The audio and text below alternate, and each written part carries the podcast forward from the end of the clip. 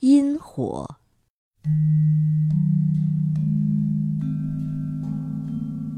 被称作鬼火或火玉的东西，在日本全国不下百种。这些关于火的妖怪大致可分为两类：阳火和阴火。阳火热，经常会引发火灾，但可以用水扑灭；阴火则相反，即使触摸它也不会感到热。越浇水，火烧得反而越旺。所以，阴火经常在小雨淅沥的夜晚出现。江户时代的百科全书《河汉三才图会》中有相关的记载。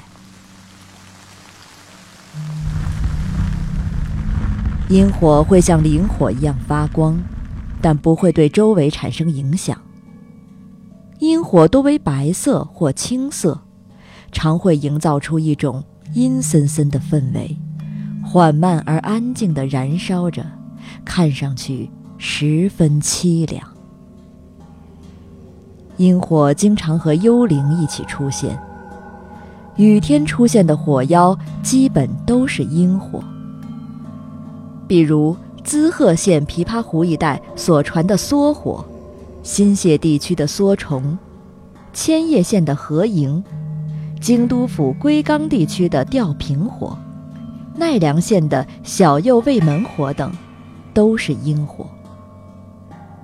另外，也有和雨天毫无关系的阴火，如冲绳地区流传的一念火等。